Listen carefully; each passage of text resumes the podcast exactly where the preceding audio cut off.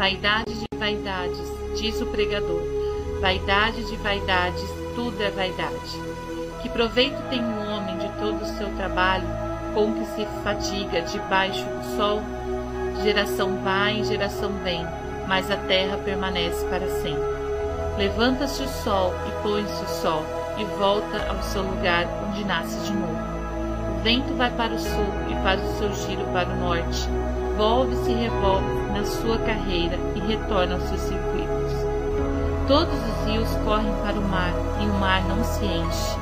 Há o lugar para onde correm os rios, para lá tornam eles a correr. Todas as coisas são canseiras tais que ninguém as podem exprimir. Os olhos não se fartam de ver, nem se enchem os ouvidos de ouvir. O que foi é o que há de ser, e o que se fez, isso se tornará a fazer. Nada há, pois, novo debaixo do sol. Há alguma coisa que se possa dizer: Vê, isto é novo. Não, já foi nos séculos que foram antes de nós. Já não há lembrança das coisas que precederam, e das coisas posteriores também não haverá memória entre os que hão de vir depois delas. A vida debaixo do sol, a sabedoria de Deus no livro de Eclesiastes. Glória a Deus. A graça e a paz, irmãos. Amém. Louvado seja Deus. Muito bom estar aqui nessa noite, nessa noite de adoração, nessa noite de comunhão, de aprendizado e de salvação. Você pode dizer um amém? Assim nós cremos que Deus pode salvar e operar o maior milagre que há, que é a transformação de vidas. Muito bom mesmo. Estamos indo para a quarta mensagem hoje dessa série, o Eclesiastes, e o pregador continua na sua saga de investigação debaixo do sol, continua com a sua busca de sentido, a sua busca de propósito, e cada vez mais ele parece mal-humorado. Conforme você vai lendo o livro, você vai vendo que cada vez mais ele está mais mal-humorado, porque na verdade ele não está encontrando sentido, né? É, o pregador ele é realista, ele traz à tona o que é essa vida debaixo do sol, o que é essa vida na perspectiva sem Deus. E hoje, no capítulo 4, nós vamos ver algo que cada vez mais está em nosso meio. Sempre esteve, né? É, mas dentro do nosso contexto, parece que cada vez mais tem tomado maior intensidade. Parece que na cultura brasileira isso se aflora cada vez mais.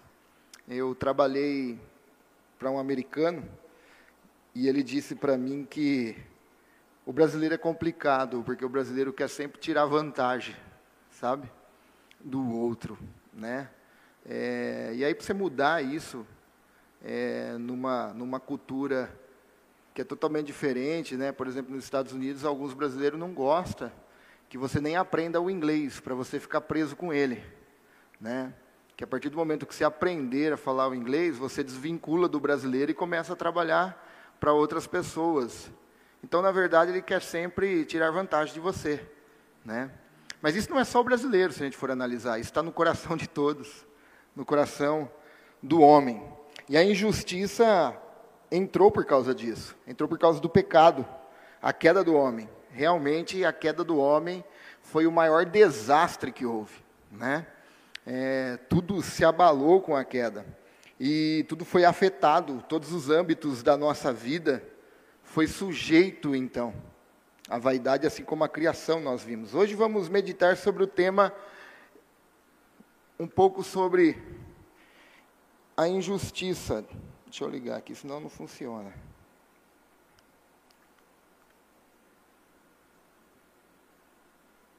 Vencendo a injustiça. Vamos ler o capítulo 4? Pode ficar sentado aí mesmo. Nós vamos ler o capítulo 4 de Eclesiastes. Todos encontraram? Diga amém. Amém. amém. Vi ainda todas as Vi as lágrimas dos que foram oprimidos, sem que ninguém os consolasse. Vi a violência na mão dos, dos opressores, sem que ninguém consolasse os oprimidos. Pelo que tenho por mais felizes os que já morreram, mais do que ainda os que vivem. Porém, mais que uns e outros tenho por feliz, aquele que ainda não nasceu e não viu as más obras que se fazem debaixo do sol. Então vi que todo trabalho e toda destreza em obras provém da inveja do homem contra o seu próximo. Também isto é vaidade. Isto também é correr atrás do vento. O tolo o tolo cruza os braços e come a própria carne, dizendo: Melhor é um punhado de descanso do que ambas as mãos cheias de trabalho correndo atrás do vento. Então considerei outra vaidade debaixo do sol, isto é, um homem sem ninguém, não, tão, não tem filho nem irmã, contudo não cessa de trabalhar, e seus olhos não se fartam de riquezas, e não diz para quem trabalho eu, se nego a minha alma os bens da vida, também isto é vaidade e enfadonho trabalho. Melhor é serem dois do que um, porque tem melhor paga do seu trabalho. Porque se caírem, um levanta o companheiro. Ai, porém, do que estiver só, pois caindo não haverá quem o levante.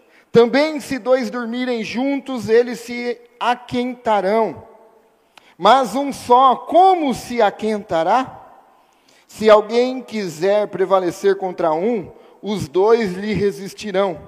O cordão de três dobras não se arrebenta com facilidade. Melhor é o jovem pobre e sábio do que o rei velho e insensato, que já não se deixa admoestar. Ainda que aquele saia do cárcere para reinar ou nasça pobre no reino deste, Vi todos os viventes que andam debaixo do sol, com o jovem sucessor que ficará em lugar do rei. Era sem conta todo o povo que ele dominava, tampouco os que virão depois se hão de regozijar nele. Na verdade, que também isto é vaidade e correr atrás do vento. Amém. Feche seus olhos. Pai, em nome de Jesus, que o Senhor Abre o nosso entendimento, que o Senhor tenha misericórdia de nós e que o teu Espírito ministre a tua palavra em nossos corações. Precisamos ouvir a tua voz, em nome de Jesus. Amém. Meus irmãos, se nós olharmos ao nosso redor, nós veremos injustiça.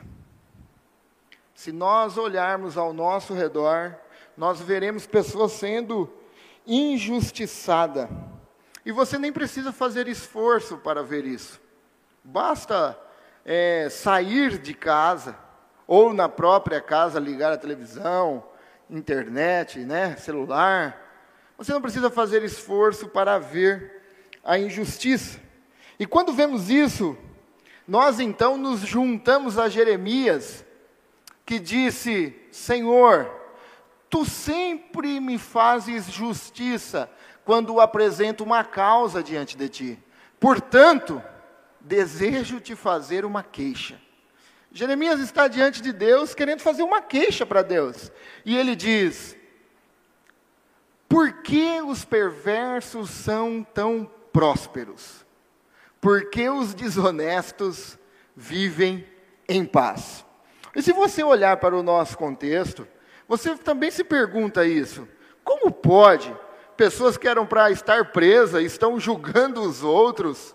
Como pode, se na nossa própria lei, no Supremo Tribunal, que era para defender e obedecer a lei, estão desobedecendo? Como pode essas coisas? E como essas pessoas conseguem, então, é, serem prósperos? Como essas pessoas conseguem, é, até mesmo, não sei se hoje vive, né? É, mas viver debaixo do sol, uma perspectiva debaixo do sol em paz. Nós nos juntamos a Jeremias nessa queixa. A injustiça pode ser vista a todo instante. A todo instante nós podemos ver a injustiça. Pode estar no menino com frio pedindo uma gorjeta na rua enquanto você estaciona o seu carro. Isso é uma injustiça se nós formos ver isso. Pode estar também em uma criança atropelada, igual meu sobrinho, com dois anos de idade, onde estava aprendendo a andar e agora condenada a ficar presa em uma cadeira de roda para o resto da vida. E nada aconteceu até hoje com essa pessoa que estava bêbada. E nada se aconteceu. É uma injustiça. Mas não para por aí. Se nós formos é, buscar injustiças, nós vamos vendo num abuso sexual de uma criança indefesa. Nós podemos ver também numa violência doméstica, podemos ver também em um relacionamento de anos de cuidado e a pessoa agora é abandonada.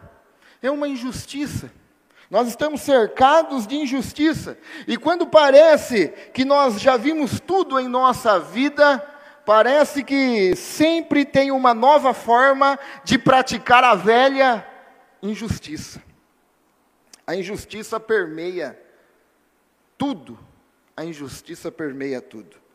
Então o pregador chega a uma conclusão até, numa perspectiva debaixo do sol, quando ele vê e analisa, vivendo uma vida de jovem e chegando agora à sua idade avançada, ele fala: ó, tudo que eu vi foi injustiça, eu vi as pessoas sendo oprimidas, eu vi pessoas chorando e não vi pessoas para socorrer e não vi pessoas para enxugar as lágrimas. Então eu tenho uma conclusão para vocês: que felizes é aqueles que já morreram. E isso não basta para ele, ele fala: não, peraí, feliz na verdade é aquele que nem nasceu. Porque ele está analisando uma perspectiva debaixo do sol, lembrando, o pregador está analisando dessa forma. Como nós falamos, nós devemos valorizar a vida semana passada. Então ele fala agora que o melhor morrer é uma perspectiva debaixo do sol. Então ele nos mostra algumas formas como essa injustiça brota em nosso coração, como ela vem, o que nos leva a sermos injustos e também sermos injustiçados. A injustiça não é uma pregação de mimimi, apenas nos vermos como injustiçados, mas muitas vezes eu e você praticamos injustiça também com o próximo. Então, ele nos apresenta essas formas. Como que ela se apresenta diante de nós? Da onde que ela brota? Da onde que ela vem? E a primeira forma que ele nos mostra é que ela vem da inveja, ela vem do descontentamento. A injustiça brota da inveja e, de, e do descontentamento. A Bíblia nos diz: então observei que todo esforço e trabalho, todo esforço e trabalho, é motivado pela inveja que as pessoas sentem umas das outras.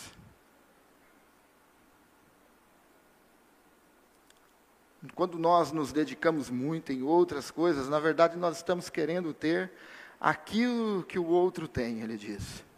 Isso é o homem debaixo do sol. Isto é o homem que vive na perspectiva debaixo do sol. Este é o homem que não vive uma perspectiva de um Deus acima do sol.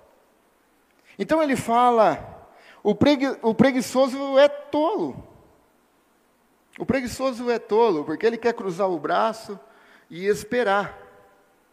Mas o problema é aquele que busca, busca apenas para ter aquele, aquilo que o outro tem. E a inveja nos coloca em constante competição.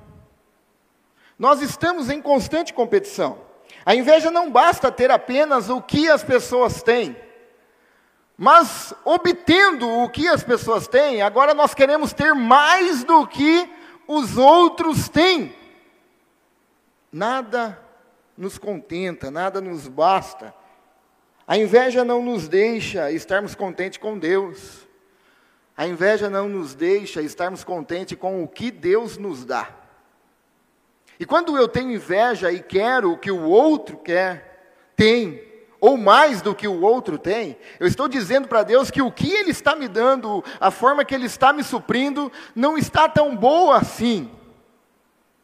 E contra isso eu estou pecando contra Deus.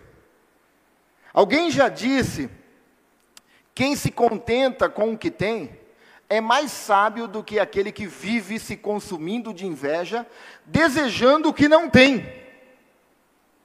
Sabedoria está naquele que tem gratidão a Deus. A sabedoria está em aquele que tem contentamento. Aquele que entende que a provisão está na medida exata que Deus está lhe dando. Nós não estamos falando de sentar e esperar.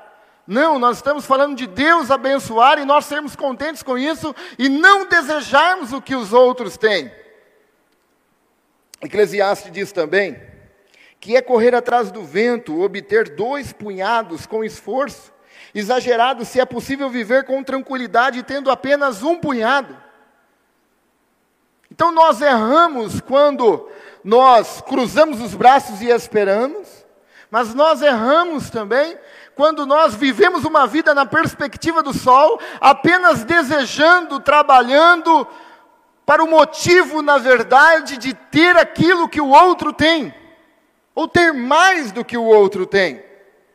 Eu não sei se você já viu, eu estava me lembrando, acho que algumas gerações, a minha geração vai se lembrar daquele filme, saiu o filme, saiu o desenho antes daquele chama, aquele filme que se chama Mogli, o menino lobo, né?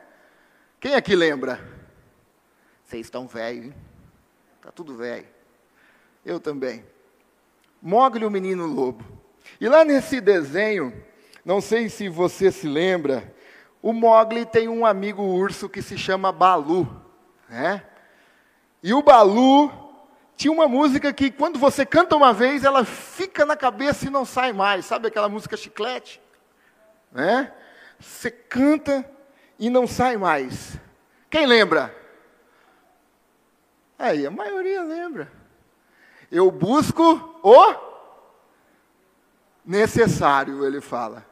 Eu busco necessário, somente o necessário. O extraordinário é demais. Não é assim que ele canta? O necessário, somente o necessário. Por isso que eu vivo uma vida toda em paz. É assim que ele fala. Não é? Isso é contentamento.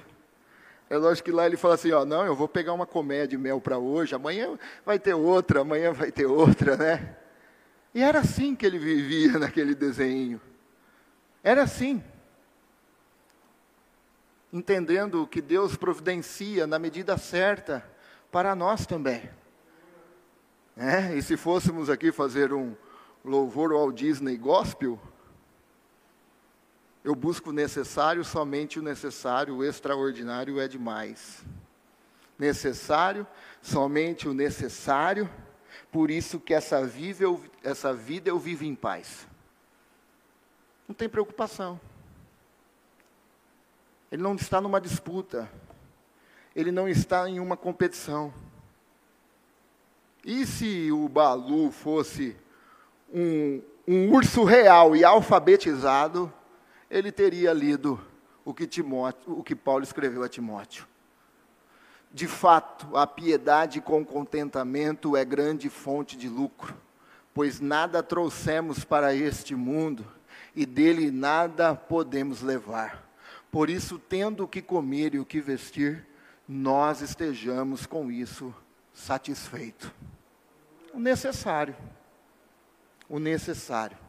Conta-se a história que Alexandre o Grande, o maior imperador da época, quando ele foi, quando ele morreu, e quando antes dele morrer, que ele estava muito doente, ele disse: "Quando eu for morrer, eu quero que vocês me levem em um cortejo nu e com as mãos para fora para todos verem que do jeito que eu vim, eu estou indo, e as mãos para fora para ninguém ver, para todos verem que daqui não se leva nada.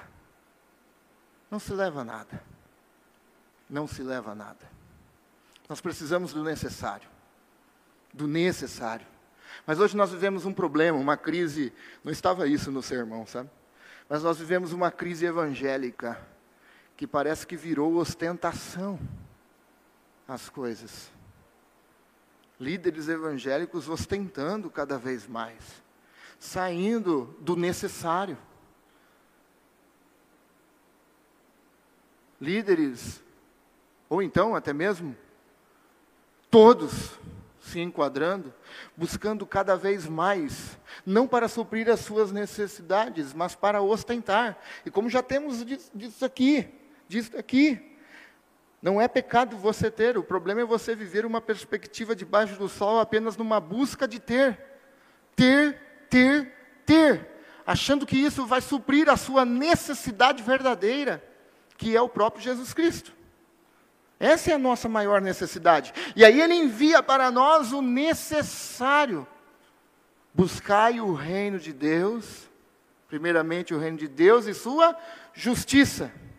E todas estas coisas, qual é as coisas que Jesus está falando do contexto?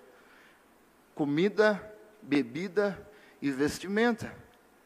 Esse é o contexto. E todas estas coisas lhe serão acrescentadas. O necessário. O necessário. E o apóstolo Paulo disse isso. Por isso, tendo o que comer e com o que vestir, nós estejamos com isso satisfeitos. Mas a segunda atitude que levamos que a sermos injustos e injustiçados é o detrimento relacional. É melhor serem dois que um, pois um ajuda o outro a alcançar o sucesso. Se um cair, o outro ajuda a levantar, mas quem cai sem ter quem o ajude, está em sérios apuros. Da mesma forma, duas pessoas que se deitam juntas aquecem uma a outra. Mas como fazer para se aquecer sozinho? O detrimento relacional, ou seja, o isolamento, faz com que nós sejamos injustos com os outros. Nós praticamos injustiça. Sabe por quê? Às vezes nós analisamos e vemos somente em Brasília a injustiça, sabe? Somente no Senado, somente no STF, somente né, é, na presidência, ou seja lá onde for. Nós analisamos de uma forma que parece que só é lá. Mas quando nós nos isolamos, quando nós perdemos esse elo relacional, nós somos injustos com os outros. Injusto não injustos não dando a bênção de ajudar não dando a bênção de socorrer, não dando a bênção de consolar alguém. Mas calma aí, você não é só injusto com os outros, pior ainda, você é injusto consigo mesmo quando você se isola. O maior machucado somos nós mesmos. Somos injustos com nós mesmos. Nós nos privamos de receber tudo isso que falamos, de receber tudo aquilo que precisamos: consolo, conforto, ajuda, companheirismo, um ombro para chorar, um abraço para se sentir acolhido. Nós nos privamos disso.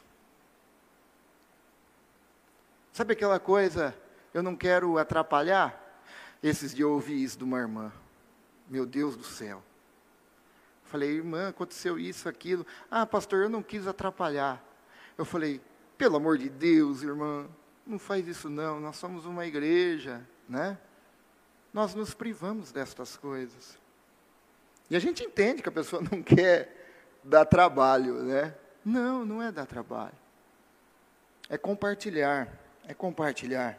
E esse homem, então, é, vive dessa ele passou por essa experiência, né? A queda do homem trouxe isso, aliás, esse detrimento relacional.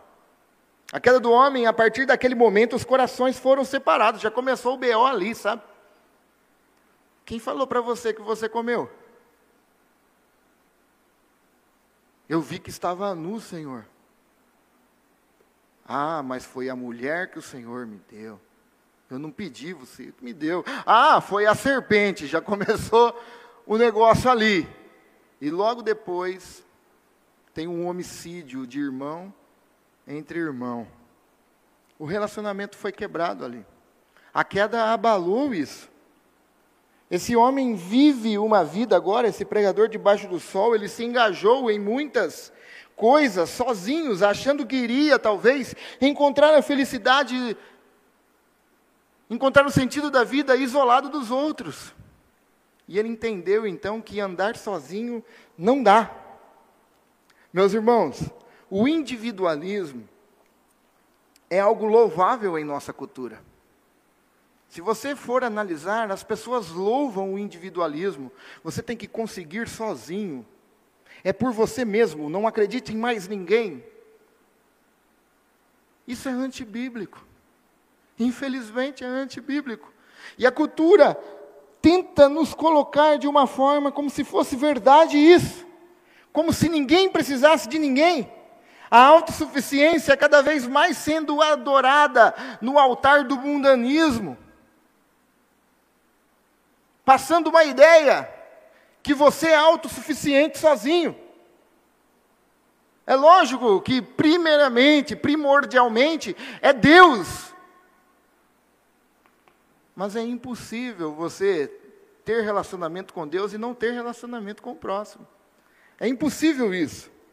E essa ideia de que somos capazes de andar sozinho tem sido cada vez mais divulgada. Você quer ver uma coisa? Não tome isso como sermão machista. Não é isso. Mas pare e analise o feminismo hoje. O feminismo coloca a ideia na mulher que ela é independente, não precisa de homem nenhum na terra. Meu irmão, em nome de Jesus, se sua mulher, ou se isso está acontecendo dentro da sua casa, expulse esse capeta no nome de Jesus Cristo.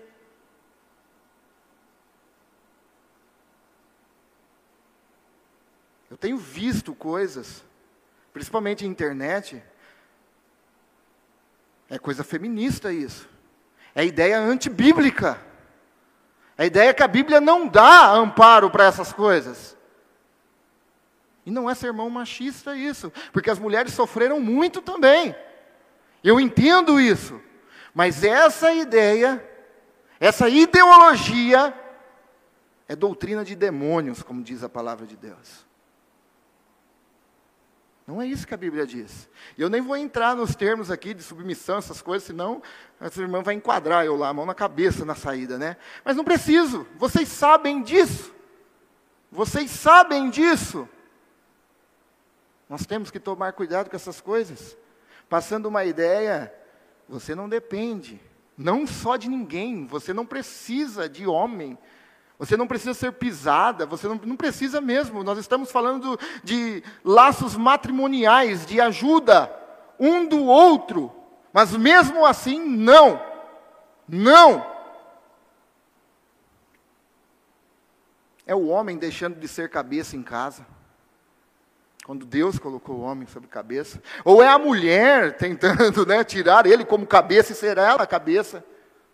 Meus irmãos, é antibíblico isso é antibíblico. Isso é ideologia de demônios, doutrina de demônios, diz a Bíblia. Nós não podemos aceitar isso dentro dos nossos lares. Não podemos. Mas, como eu disse, não só para as mulheres, nós entendemos também que muitos homens desvalorizam a mulher, certo? Mas hoje nós vemos esse ativismo maior do lado feminismo. Nós não podemos aceitar. Em nome de Jesus, preste atenção que você tem visto. Em nome de Jesus, preste atenção que você tem ouvido. Em nome de Jesus, não vai pelas ideias dos outros, vai pelo que a Bíblia diz. Em nome de Jesus. Aceite isso como uma palavra pastoral para você. Como uma palavra de Deus, aliás. Deus falando com você.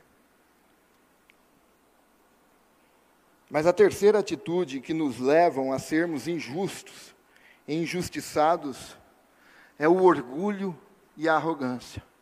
É melhor ser um jovem pobre e sábio que um rei velho e tolo que não aceita conselhos. A pessoa pode ter muita experiência na vida e talvez pela experiência dela ela se tornou arrogante. Mas o melhor é ser um sábio que ouve, um jovem sábio que ouve. Note que o Eclesiastes está falando aqui de sabedoria.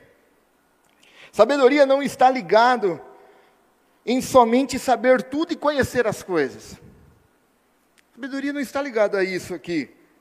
Sabedoria também não está ligada a ter muita experiência para contar fi a filhos e netos. É bom isso, é lógico, mas não é isso. Na verdade, sabedoria é se deixar ser admoestado. Sabedoria é ser ensinado, é ter o coração ensinável, é saber que sempre pode aprender. Sabedoria é ter um coração ensinável e saber que sempre podemos aprender algo. E o pregador está falando aqui de um rei que criou em si um coração orgulhoso, um coração arrogante. E como é verdade isso? Se nós olharmos para a história, você vai ver grandes impérios caíram porque deixaram de dar ouvidos pela sua arrogância. Se nós olharmos pela história, você vai ver líderes religiosos que caíram por causa da sua própria arrogância. Deixaram de ouvir. Deixaram de ouvir. E graças a Deus, não estava no sermão, mas vamos fazer um merchan para nós. Eu louvo a Deus pelo nosso sistema bíblico que é, sabe?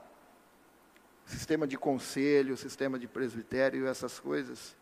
Porque quando um homem só governa, lógico, debaixo de Deus, há um grande perigo nisso, de nos tornarmos arrogantes e não queremos mais receber conselho de ninguém. É isso que o Eclesiastes está falando. Quantas pessoas ele viu, quantos reis ele viu acontecer isso por causa da sua arrogância. Como C.S. Lewis disse, uma certa feita, ele disse que foi pelo orgulho que o diabo se tornou diabo. O diabo se tornou diabo por causa do orgulho. Ele se achou o bambambam. Bam, bam eu posso ser melhor que Deus. Vou fazer o meu trono mais alto que Deus. E nós corremos esse risco também, como os evangélicos, como protestantes, ou como religiosos. C.S. Lewis disse no seu livro Cristianismo Puro e Simples Sempre que nossa vida religiosa está nos fazendo pensar que somos bons, acima de tudo que somos melhores que os outros, certamente estamos sendo influenciados não por Deus, mas sim pelo diabo. Deus nunca irá nos influenciar para nos acharmos melhor do que os outros. Deus nunca irá nos influenciar para brotar o orgulho e a arrogância dentro de nós. Se nós pensamos assim, nós temos que parar, rever algumas coisas dentro de nós e rever da onde está vindo estas certas influências. Não existe pessoas melhores que ninguém. Não existe.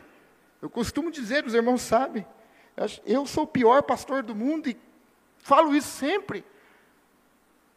E isso não é falsa modéstia, falsa modéstia, falsa humildade. Não.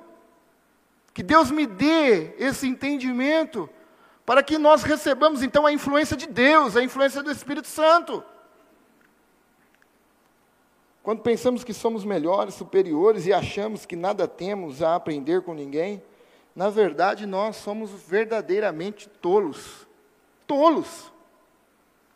Quando nós pensamos que eu não preciso aprender mais nada, eu já tenho 50, 60 anos de crente, 70, quem é para me, me ensinar? Ah, tem experiência de vida. É disso que o Eclesiastes está falando. Eita, soltou o cabo aí.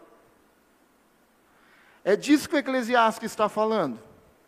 Falou: quem pensa dessa forma, que não tem nada a aprender, esse rei é esse cara. Esse cara que adquiriu muita experiência. E por causa da sua experiência, eu não tenho mais que aprender com ninguém. Isso é orgulho. Isso é arrogância. É arrogância. O que aconteceu aí? Desligou o computador ou não? Liga ele de novo aí, senão. Fazendo o favor. Mas vamos lá. Pense. Pense então como os trabalhos fluem melhor em conjunto. Como a família, o trabalho, a igreja, como tudo flui melhor quando estamos em conjunto. Quando somos humildes, quando nós reconhecemos que nós precisamos aprender, que nós temos que aprender. Então, diante disso, voltou. Diante disso, quais dessas atitudes aqui apresentadas nós nos enquadramos? Quais delas? Será que é no descontentamento, na inveja? Ou será que é no isolamento? Ou será que é no orgulho e na arrogância? Qual dessas fases nós estamos? Se você fala, não, eu estou zerado, eu estou bem, toma cuidado, hein? Toma cuidado. Às vezes não é tão grave assim como um arrogante. Eu não sou arrogante, mas às vezes você se sente de vez em quando descontente com Deus. Qual dessas fases nós estamos? E como podemos mudar essas atitudes e vivermos melhor então a nossa vida? É disso que o Eclesiastes está falando. Como nós podemos então fluir essa vida melhor? Então eu tenho alguns desafios que nós levamos para casa hoje. O que nós levamos para casa hoje para a vida fluir melhor? Primeiro é, opte por um coração de aprendiz. Jesus disse: Tomem sobre vocês o meu jugo, deixem que eu lhes ensine. De que forma Jesus ensinou esses homens? De que forma Jesus nos ensina? Jesus ensina com sua própria vida o que, que era um ser humilde. Jesus disse: Deixem que eu lhes ensine, pois sou manso e humilde de coração. Humildade não tem nada a ver com chinela havaiana, com prego embaixo, prendendo ainda. É? Humildade não tem nada a ver com isso. O que Jesus fala é uma humildade de coração, onde o orgulho e a arrogância são dissipados, porque agora o Espírito mora em nós. E todo orgulho, toda arrogância agora não existe, porque o orgulho e a arrogância é treva, mas sobre nós brilhou a luz de Jesus Cristo.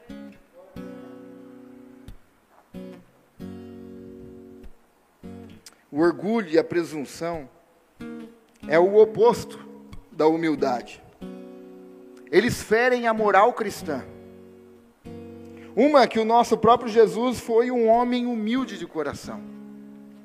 E Jesus diz para aprendermos com ele, e ele nos ensina isso através de sua vida. Analise a vida de Jesus. Analise a vida de Jesus e você vai ver o que é uma vida de humildade. Eu quero fazer uma pergunta a você e a mim nessa noite. Quando foi que você parou de ser ensinável? Quando foi que nós paramos de ter esse coração ensinável? Que estamos prontos para ouvir, estamos prontos para ser admoestados. Quando foi que nós começamos a achar que é melhor, que somos melhores que os outros e que ninguém tem nada a nos ensinar? Quando foi que nós começamos a agir desse jeito? Pensar, não, aquele irmão, não, não tem nada para me ensinar. Aquele fulano, aquele ciclano, não, eu sei mais que ele. Quando foi que isso brotou em nossos corações? Olha, eu preciso lhe dizer, se você pensa assim, tenha certeza, esse sentimento não provém de Jesus Cristo não provém, porque o próprio Jesus diz-nos que ele era humilde de coração. Pelo contrário, nós pecamos contra Deus quando nós agimos assim. Nós pecamos contra Deus. O que nós levamos para casa, para a nossa vida então fluir melhor, não se isole e conecte-se com as pessoas. É melhor serem dois que um, pois um ajuda o outro a alcançar o sucesso, e se um cair, o outro ajuda a levantar-se. Mas quem cai sem ter quem o ajude está em sérios apuros. Da mesma forma, duas pessoas que se deitam juntas aquecem uma outra. Mas como fazer para se aquecer quando estamos sozinhos? Com certeza você conhece aquele ditado. Cada um por si e. Vamos lá? Cada um por si.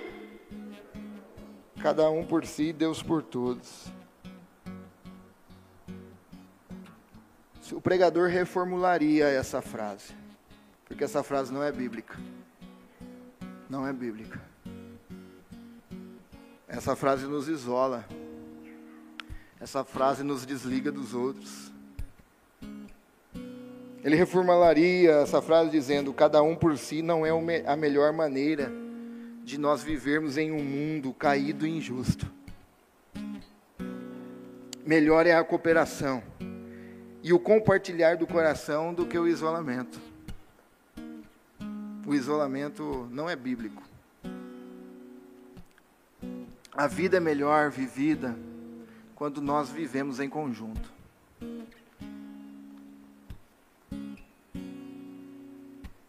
Na verdade, nós vemos homens se isolaram e cada vez mais foram se ainda entrando no poço.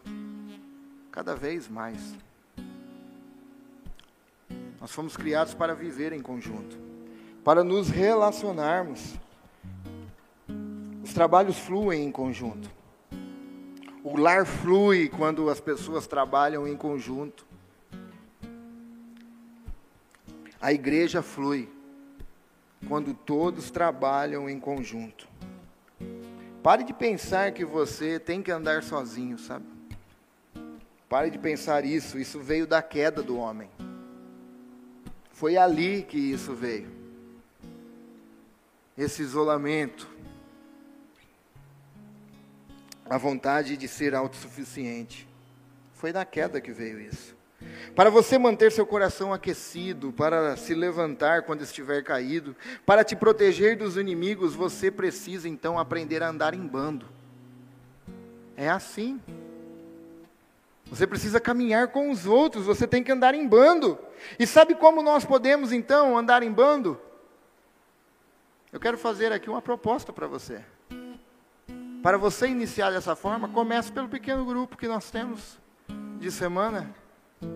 Comece por ali, meus irmãos. Eu não estou falando aqui porque nós queremos que os pequenos grupos estejam cheios, não. Eu estou falando que você está perdendo uma oportunidade de viver em conjunto com a igreja. Você está perdendo uma oportunidade de compartilhar as suas dificuldades, compartilhar as suas alegrias e tornar a sua jornada cristã mais leve. É por isso que eu estou falando isso. Mas além disso, no jardim, na queda, os corações foram separados, a inimizade foi criada, mas Jesus na cruz do Calvário nos colocou agora em uma união com Deus, em uma união com os outros também, em uma união com a igreja invisível, e agora nós somos um, então nós não precisamos mais andar sozinhos. E talvez você esteja perdendo uma grande oportunidade de andar em bando. Talvez você esteja perdendo uma grande oportunidade de pessoas te ouvirem, de pessoas caminharem, de pessoas orarem. Não perca essa oportunidade. E como eu disse, não estou falando aqui para encher os pequenos grupos, não, que a nossa ideia nem é essa. Nossa ideia é 12 no máximo e depois ter outro. Não é para encher. Mas eu estou falando da oportunidade que você está perdendo. Mas o terceiro e último desafio que levamos para casa é: pratique o contentamento do coração. Pratique o contentamento do coração. E, no entanto, é melhor ter um punhado com tranquilidade que dois punhados com trabalho árduo e correr atrás do vento. É lógico que ele está falando aqui de dois extremos, de um, do tolo que cruza os braços e espera cair do céu mas também fala do outro que quer e quer, e deseja tanto, que ele trabalha só por inveja, só por inveja, e nunca está contente.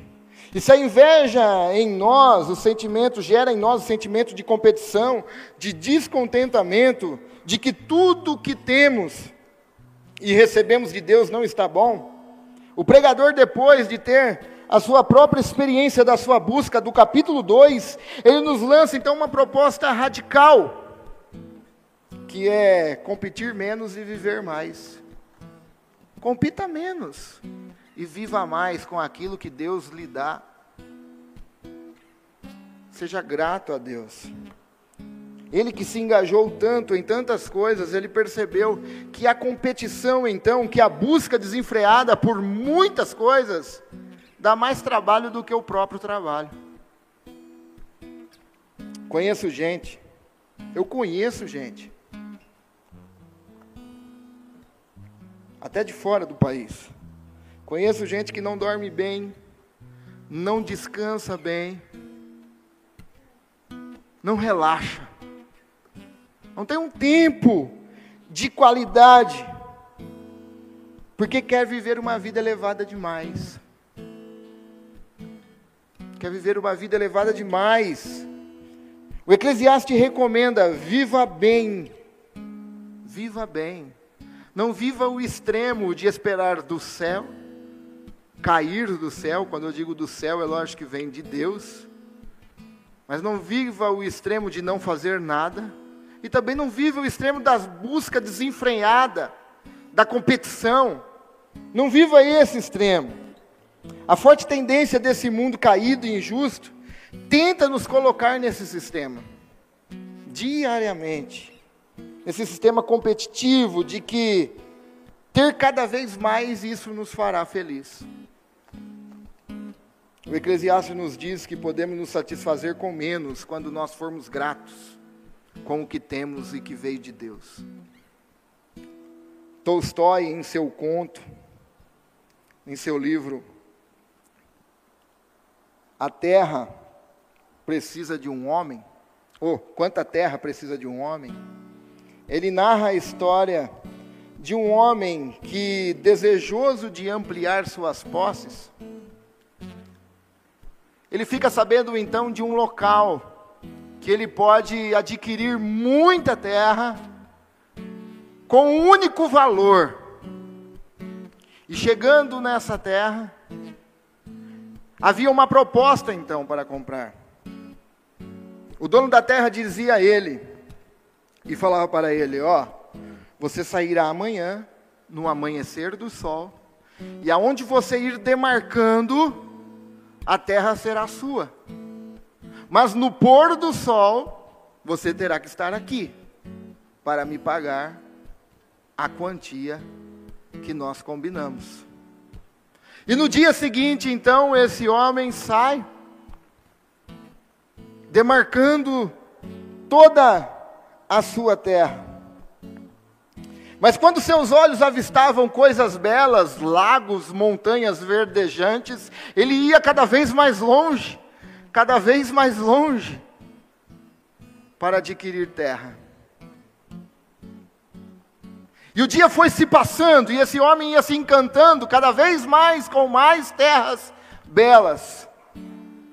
E de repente, à tardezinha, ele começa a perceber que o sol está se pondo e ele volta correndo para pagar o homem. E nessa volta, que ele precisou voltar correndo, esse homem completamente esgotado caiu a poucos metros do dono da terra e caiu para nunca mais levantar.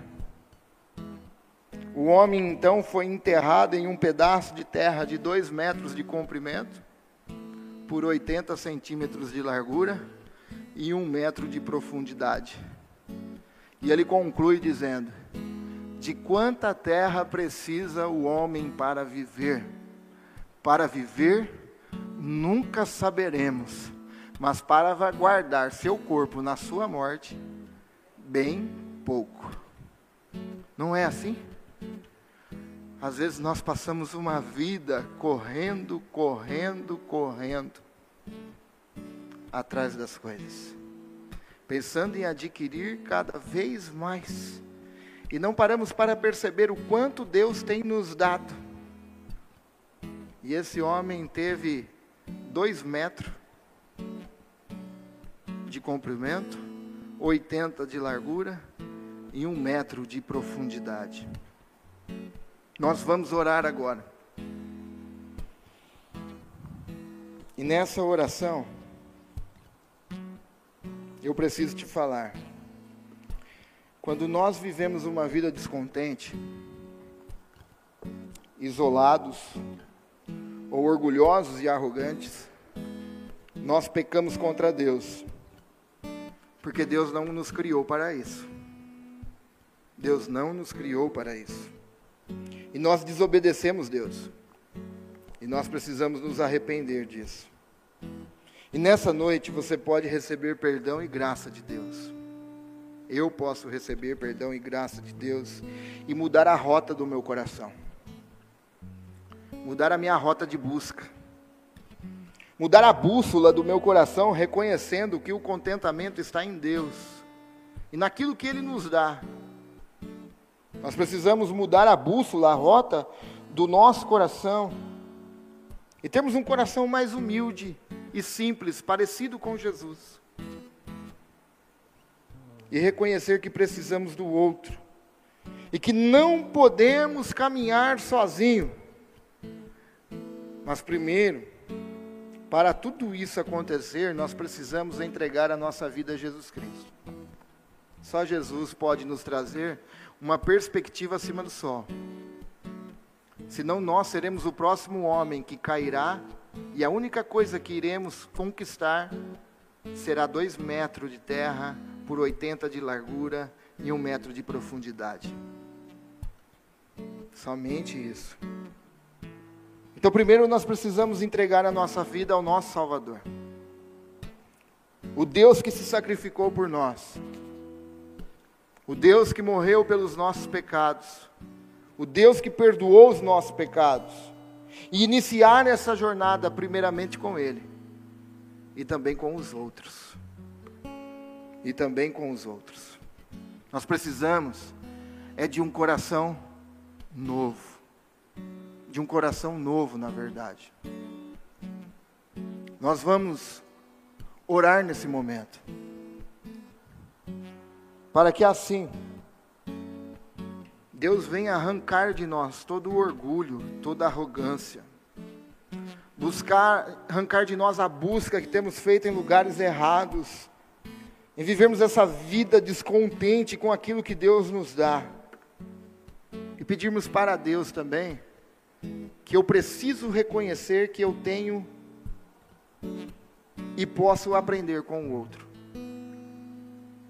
eu te, estou sempre disposto a aprender. Então nós vamos orar nesse momento enquanto o louvor irá adorar a Deus.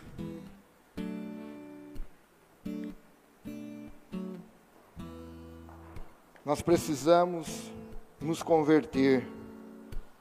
Precisamos nos converter. Precisamos pedir perdão a Deus por tudo que nós fazemos, seja em atos, seja em pensamentos, nós precisamos nos converter. Nós precisamos de um coração novo.